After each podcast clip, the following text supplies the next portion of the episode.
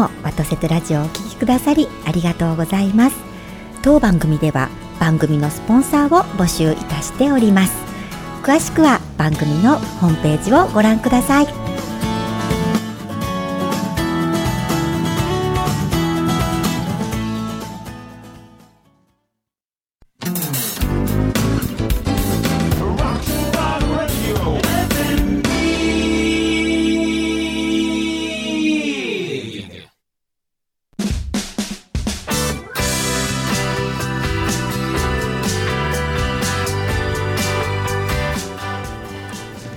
ひよりのワトセトラジオ。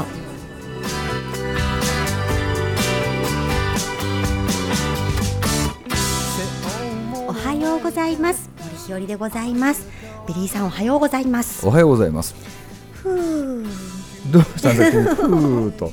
いやなんかね今ね一瞬でですね、はい、あ何話すんだったかなって思ったっていう。ああ、うん、僕は毎回こうひよりさんと、ええ、まあ収録中でもあるんですけど、え、あのまあねネタを終わらすと何本かこうやるじゃないですか、うんはい、1本目より2本目、はい、2本目より3本目、はい、3本目より4本目って言って、はい、後になればなるほど、僕聞きたいことが出てくるんですよ。あ聞いてください。うん、いいですか？いや、でも、もちろんです。なんか今日気になることないんですか？ありますよ。ありましたね、なんだったかな。ああ。そうそうそうそうそう。うん？うん？まあ話してたら出てたらいいんですけどね。ううん。んうん。ありますよ。ありあったんですよね。ええええありましたよ。なんかほうじ茶ティーラテの話してませんでした？さっき。してましたしてました。なんか。ほほうじ茶いいねって言ってましたね。そもそもね、その、はい。い、つだったかな、ほうじ茶ティーラテって言って、はい、はい、ビリーさん飲んでねって言った、うん言った言った。その収録の次の日に、はい。僕生まれて初めて、はい。ソイラテっていうのを飲んだんですよ。おどうでしたか？めっちゃハマってしまって、でしょうででしょう。で僕はい。40年間、はい。正確に言うと41年間、はい。コーヒーには絶対何も入れてはいかんという風な、うん。僕はじいちゃんのうん。呪縛があったので、うん。飲んだことなかったんですよ僕。うんおじいちゃんの教えがあったわけですそう。ねそれが飲んだ瞬間、知らない世界に入った感じで。ああよかったですね。それからハマりましてですね、えー。一日に一回は飲まないと。はい。いいでしょう。気が済まない。でそれも僕あったかいやつにはダメなんですよ。あうんそうそうそうそうそう。ね、はい。やっぱりほうじ茶ティーラテはあったかいに越したことはない。お茶はねはい。やっぱりねほっこり飲むものですよ。あったかいのもいいですよね。あったかいのがいいですよやっぱりね。ほうじ茶とにねうん。ラテということはこう牛乳か豆乳を混ぜるわけじゃないですか。そうです。いや斬新ですよね。斬新やんね。でも私はねあのほうじ茶のミルクティーはすごい合ってると思いますし。ミルクティーなるんや。はいそうですよ、はい。あとあのカモミールのミルクティーも合ってると思ってますよ。この間ねはい。これ言ってからちょっと本番ありますけど鹿児島行った時にええ。僕クライアントの社長と一緒にいてて、えクライアントの社長が「うわ久しぶりはき切っちゃってんだよお茶お茶飲むわ」と、ええ。何されますか?」っていう時に、えカフェオレ」って言ったら、ええ。若いその10代20代の女の子が止まっちゃったのよ。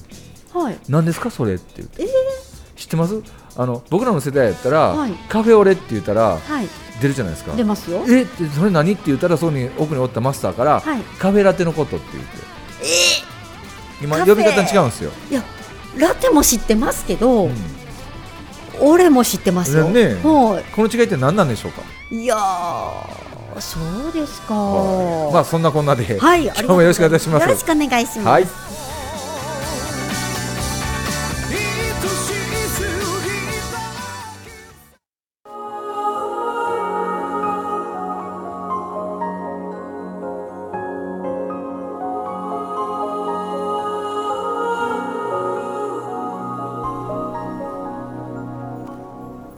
大切な人大好きな人と同じ時間を過ごすこと。これが女性にとって最高のクリスマスプレゼント。心に届く。そして魂に響く。江藤信之樺村真由美夢のコラボ講演会が大阪で開催されます。2016年12月10日安倍の区民センター大ホール。詳しくはコクチーズまでお問い合わせください。この感動にきっとあなたも涙する。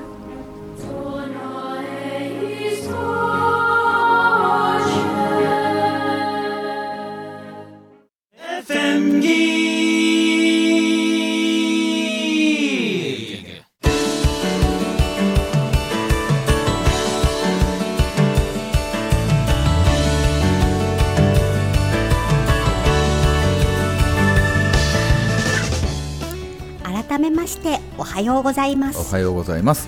いやービリーさん今ね私こう、はい。い、ろいろ思いながらですねそうビリーさんに聞きたいこともあったし、はい。今私がハマってるものの話もしたいしっていろいろと思い出してきましたよ。じゃあさっきね僕がハマってるソイラテはい。今ソイラテを一口飲みながら、えー、今、はい。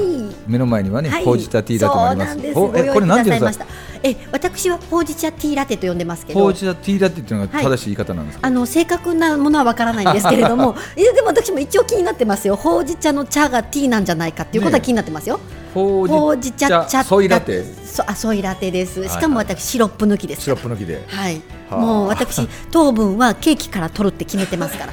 極力他の糖分は取らないって決めてますから。糖分ははい。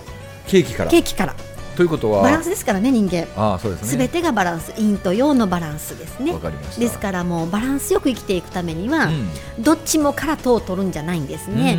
うん。やっぱり糖は糖分はケーキから私取ると決め心に決めております。心に誓いましたから。わかりました、はい。僕は今日ね、え言いましたようにソイラテにハマってますけれども、はい。えー、ひろさんは今何にあ。ハマってるんですか？あのーそんな話をする前に一個ビリーさん聞いていいですか？はいはいいいビリーさんねおしゃれですよね。その蓋つけたまま飲む派ですね。ああ今今ねそうそう。今時ですね。いやえ蓋つけて飲まないですか？私ね蓋開けたい人なんですよ。そうなの？だって蓋開けたらわかります？この湯気がファーッあわかるわかる。香りと。僕はい。ソイラテじゃなくて、えはいアメリカーノとかアメリカンのコーヒー飲む時は飽きてたの、そうですか。えそれ何の差ですか？熱いから。あそう熱いでしょ？でねソイラテってねそんなにね熱々じゃないのよね。ああなるほど。唇が熱いっていうぐらい僕はあの、ええ。結構熱いもんは熱々じゃないとダメな派なんですよ、はい。はい。はい。えソイラテは熱々じゃなくていいんですか？いや熱々なんですけど、はい。別にこうやって蓋開けなくても飲めるんですよね、そうですか。いや私それもあるんです。やっぱはい。熱くて、うん。そのちっちゃい穴から飲むとあちっていうのがあるので、はいはいはいそれが苦手だなと思って、うん開けるっていうのもあるんですけどやっぱりねこのね顔面にですね湯気を受けてですね 顔面にね。って言いたいんですよ。このはーってこうなんて言うんですか？えっほとっこりっていうそうほっこり。お茶はねやっぱりほっこりするもんですよ。しかもなんかいいなこの香り。うん僕ね発見したんですけどこのソイラテ飲んでハマったかっていうとね 飲むとねはい。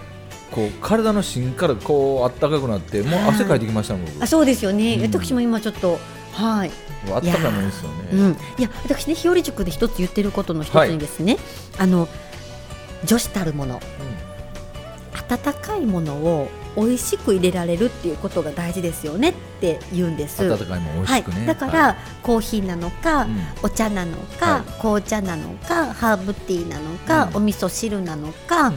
あのスープなのか何でもいいんですけれどもやっぱりあったかいものを飲むとこう喉を通ってね今でこうあったかくなるのを感じるじゃないですか、うん。それがねやっぱりね癒しになると思うんですよ。だってあったかいものをねはい熱々の状態を冷ましながら飲めるっていうはい。動物って人間ぐらいでしょ、あそうですね。ね考えてみたら、はいなんか直接的にね体感としてねこう温まる体感っていうのはねやっぱりね温かいものを飲むっていうことだと思うんですね。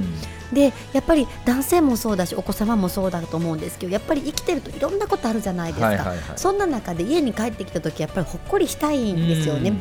その時にほっこりできるのはやっぱり女性の笑顔と、うん。温かい飲み物だなと思っていて、例えばスープとかだと味噌汁とかだとやっぱり心を込めてだしを取るとかっていうことも大事だと思うし、やっぱり温かい飲み物も特にお茶なんかはですねあの前に紅茶の話したかと思うんですけれども、はい温度一つでね、うん。味が変わる日本のお茶もそうだしってなるとやっぱりその方の体調とか状態に合わせてうん。どんなお茶を入れて差し上げるとね喜ばれるのかっていうことを考えて入れるっていうことがですね、大事なことだなと思ってもうそれだけでね あの円満と言いますかね、はい。あの循環するなというふうに思っておりまして、うん。それをお伝えするんですね。はで私常々思うことはですねほ入れてる自分も自分が飲むわけじゃなくても人に飲んでいただくだけでも自分が静まっていくのを感じるんですよ。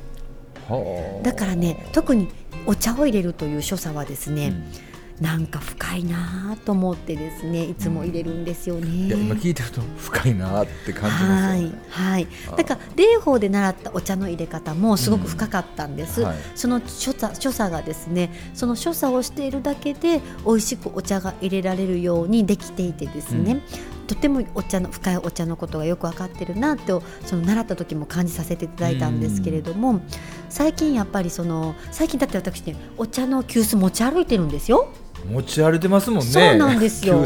そうあのちっちゃい急須でですねちっちゃいコップと一緒にですね、はい。持ち歩いておりまして、やっぱりあのーでなぜ持ち歩けるかっていうとですね日本のお茶を飲んでいただくために持ち歩いていて、うん。紅茶ももちろん大好きなんですけれども紅茶はですねやっぱりちょっと条件があって前もお伝えしたように、もう熱々の沸騰したお茶がおお湯が必要なんですね、はい。私的には私が習わせていただいた先生的には100度のお湯が必要なのでなかなかあの魔法瓶のあのおお湯っていうわけにいかないんですけれども、日本のお煎茶はですねあのそんな高い温度じゃなくても美味しく入れられるんですね。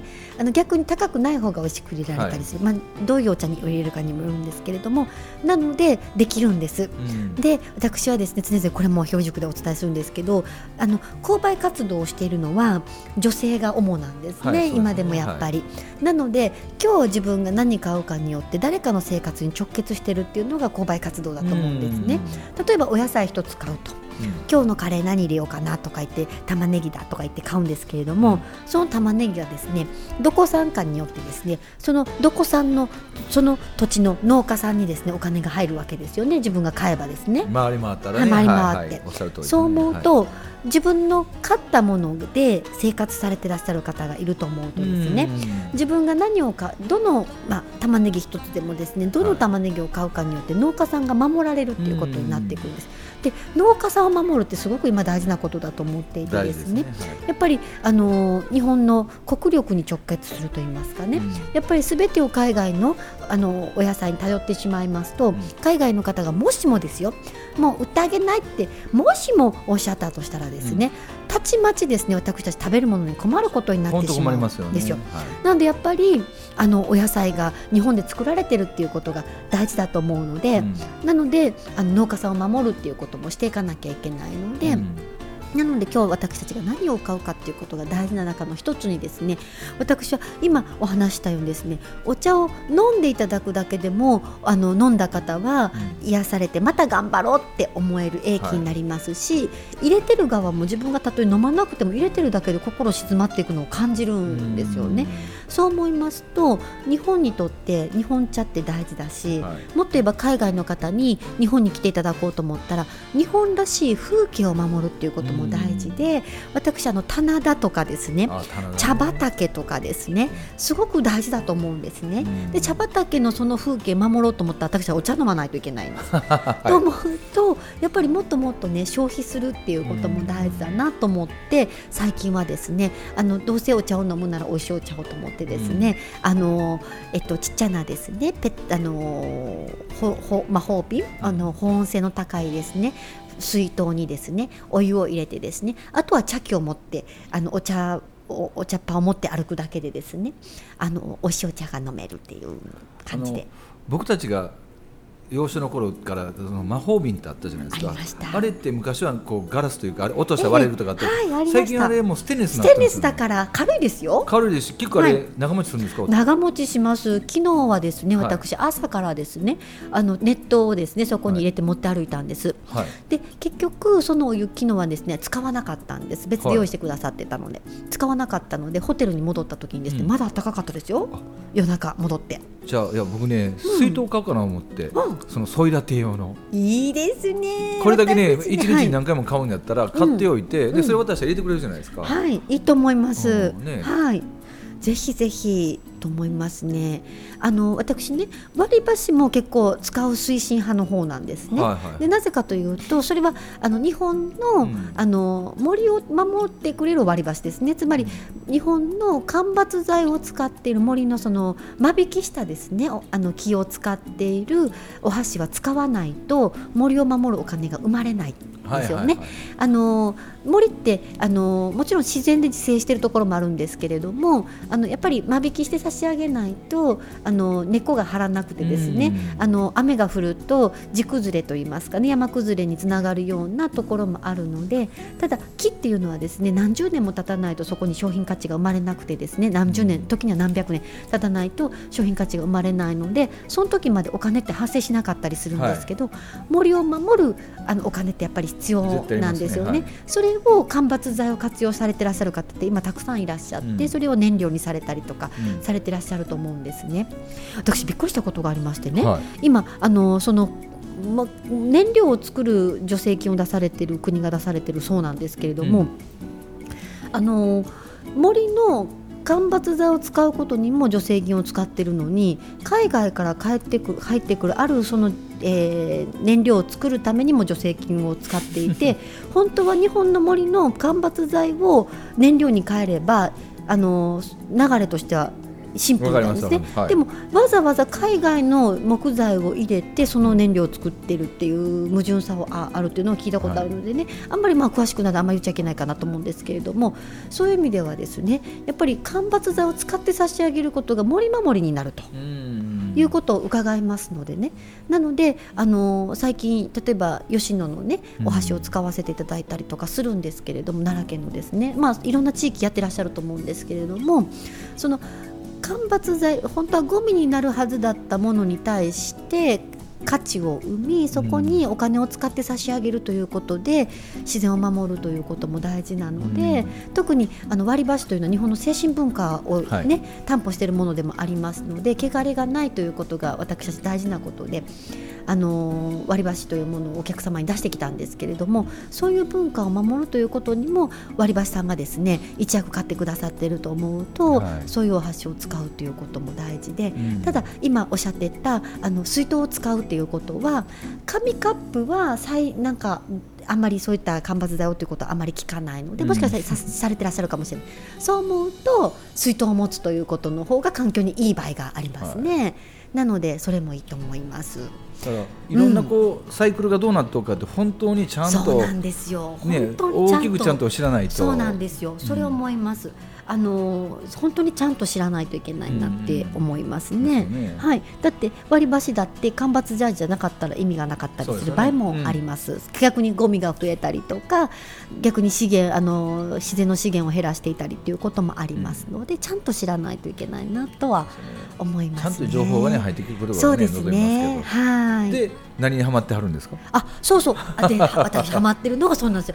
お茶急須を持ち歩くっていうことにつながったわけですね。ハマってるんですよ。重たくないですか？あのねこれは重たくないですね。でも似たようなあのえーと、用途に使う急須があるんですけど作家さんのものとかになるともうちょっと凝ってたりするのでちょっとあの重かったりするので私はもうとてとてもシンプルなものを持ってあるラジオ近畿の方に解説をするとね、はい、なんかこう輪の巾着袋みたいなやつを、こんなん今持ち歩いてるんですって見せられた時に、何かなと思ってこっとこうテーブルに置かれて、こうね紐をほどいていくと中から急須と茶器とびっくりしたのが、わびさびと書いた、はい、お茶。お茶が出てきた瞬間が面白かったですよ、ね、そうなんです私わびさび道ってねお伝えするということでね、ね。はい、させていただいてますけど私のわびさびというのは、はい、あの和の心の美しさを持っておのずと出てくる動作がまたそれは美しいということなので、おのずと出てくるということが大事なんですけどそだから動作が美しいということに至るので、うん、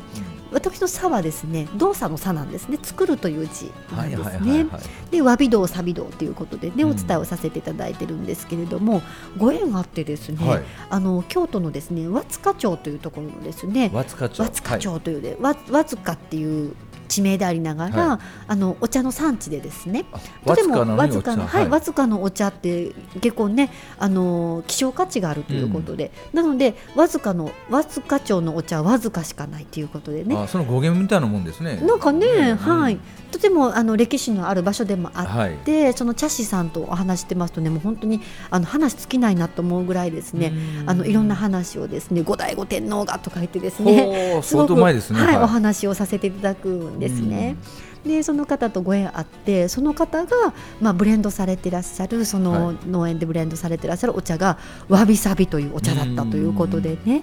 それでご縁いただいてあのわびさびのお茶をですね今よく飲んでるっていうことなんですよね。お茶ってね体に本当あのいいって言われてますいいんですよやっぱり。はいやっぱり。冷たく飲むのもいいですけど、うん、熱いお茶飲むのもねなんか、はい、ほっとしていい感じがしますね。はいでやっぱり今おもてなしって、まあ、例えばオリンピックに向けて注目されてますよね、はい、やっぱりお茶でおもてなしっていうことも大事な要素ですよね。なのでお抹茶を立てるのもよろしいですし、はい、またお煎茶のもてなしなんかも大事なのでやっぱり日本人たるものですね。お茶が美味しく入れられるっていうことが 大事なのかなと思っていたりしますね。ね。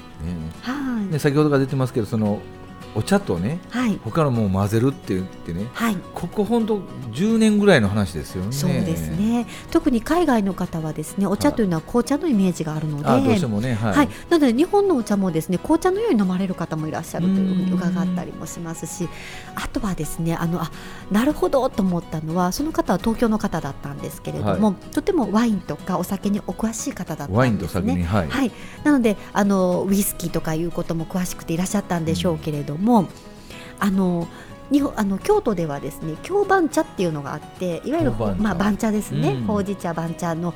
であのほうじ茶とか番茶っていうのはやっぱり独特のあのいぶしの香りといいますかね、うん、ほうじた香りがまた素敵じゃないですか。はい。でもそれは東京で東京のお店東京で行ったお店でもそのお店飲食店は京都の飲食店は京都に東京に出店されていらっしゃったので、はい、食後にですね京番茶を出されていらっしゃったんです。なので東京の方からすると京番茶を初めてお飲みになったみたいではい、はい、それでその方が一口飲んでね、うん、えらく感動されてるんですよ。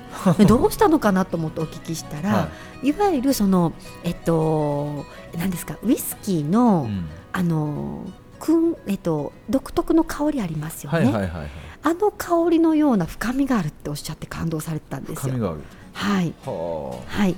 あのいぶし香と言いますかね、うんうん、そういう感動があるって言って、うん、これはもう日本あのお茶のウイスキーだみたいな感じの、ね、はい、ことをおっしゃってなるほどなってって思ったんです。確かにそういうあの緑茶とはお煎茶とかとは違うまたね、うん、あの香りがあるなっていうのも思うので、うん、そういう意味ではいろんなお茶の楽しみ方があるなって同じ茶茶の木からですね、あのいろんな楽しみ方があるなって思ったり、はい、でそのお茶そのものからですねきっとまあ、京都の方とかはそうかと思うんですけれどもあの、まあ、京都に限らずですねあのお菓子とかですね。そして器とかですね、はい、いろんなあの広がりがあるのかなっていうふうに思いますね、お茶ってなんであんなに匂いがいいんでしょうね。はい。なんか素晴らしい香りでありながらあのお茶のお茶殻というのは証拠あの証拠えっとこうええっと香りを吸収する脱臭効果？脱臭効果があるとか言ってね。はいね。はい、なのでよくあの茶殻を冷蔵庫とかに入れとくといいとか、はい。はいはい、あと畳の部屋をお茶でなんか掃除しましたよね、ね昔ね。だからいいですよね、うん、はい、あと殺菌効果とかもあるって聞きますよね。あの僕らみたいにこうラジオで喋ってる人もお茶でうがいする人も多いみたいで。なるほど、はい、あそうそう。あのわずかの方がおっしゃってらっしゃったのはですね、はい、あのお茶で足湯？そうすると殺菌効果があるからいいとか言っておっしゃってましたよ。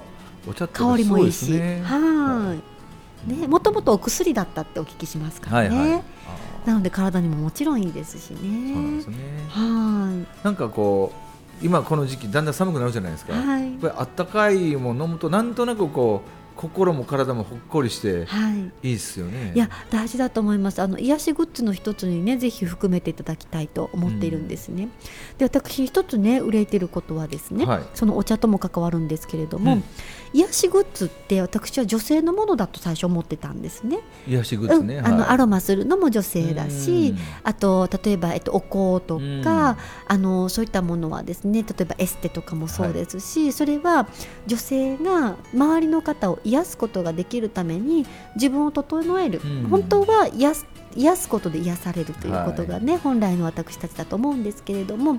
でもなかなか今豊かな国になってきてるの豊かになってきてるので、癒すだけで癒されない方も ちょっと出てまあね自分も含めですけれども、はい、そう思った時に自分を癒さないと人を癒せないってなった時に癒すために自分が癒されるそのためにグッズを使うということあったと思うんですけど、うん、最近男性にも癒しグッズが流行ってるとお聞きしてね。はいはいはい女性が男性を癒せてないんじゃないかとね ちょっと心配になったりするんですが、うん、でもその癒しの中にですね、うん、私が先ほど申しましたようにお茶を入れるだけで自分自身が静まっていくのを感じますから、うん、ぜひ、ね、お茶の活用なんかもよろしいんじゃないかなと思ったりもします、ね、ですよね。だってもともとあの、はい、お茶の世界って千利休さんとかあるんで、男性の世界ですから、ねはいえ。ー、そうそうそうそうですよそうですよ。本当に、あの本当にあの政治の世界といいますかね、本当に重要なあのお席だったんじゃないかなと思いますね。はい、そんな感じしますよね。はい。うん。そっか。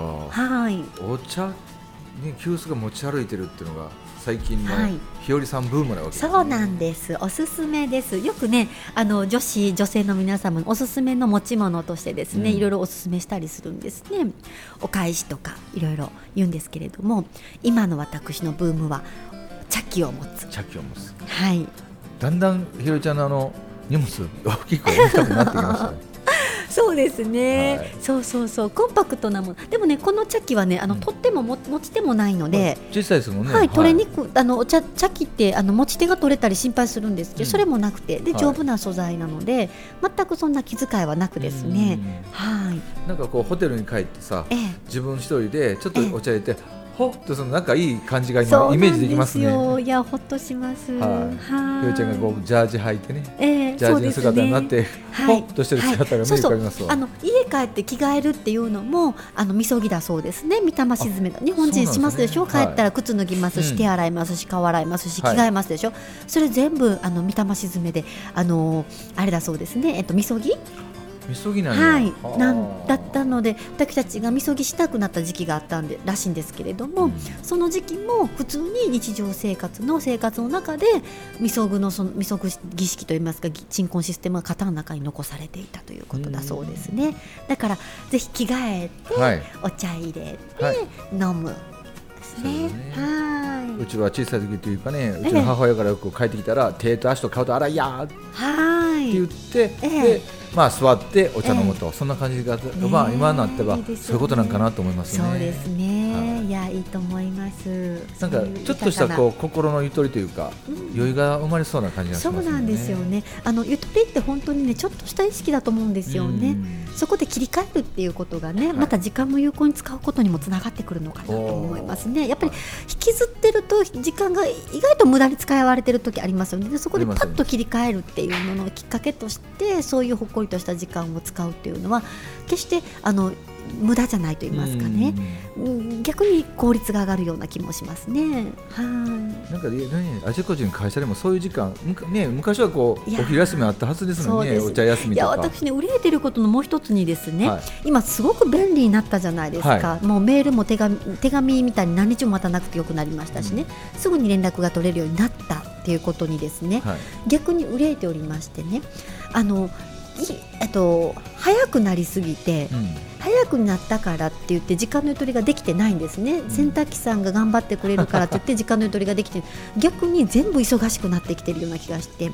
どこかであのストップかけたりとかあのわきまえないともっと大変になるんじゃないかなって思ってるんですよね。便利になってるくせに全然ゆとりないですもんね。ゆとりないです。だからその時間のコントロールっていうものが今求められてるんじゃないかなと思いますその能力として、そうじゃないと忙しくなりすぎて逆になんかちょっと文明の崩壊とかっていうことも気になったりします。行き過ぎちゃうとだから行き過ぎないっていうことが大事だなと思いますね。それ皆さんはですねこのラジオを聞きながらちょっと手を止めて、はいね、好きな飲み物それもちょっとあったかいお飲み物を飲みながら、はいえー、ほっこりとひよりちゃんと僕の話を聞いていただいたらいいかなと思いますね。いいですね。いやいや。ぜひぜひ。ね、はい、いやもうこうビールを飲みながらこうラジオするっていうのが夢だったんですけど今は最近ね、あったかいこうソイラテでも飲みながらこう今お話するのがいいですね。はい、ソイラテで ねいいですね。ほうじ茶ソイラテはいで今日はおすすめです。シロップ抜きで。じゃあほっこりしましょう。ということでどうもありがとうございました。ありがとうございました。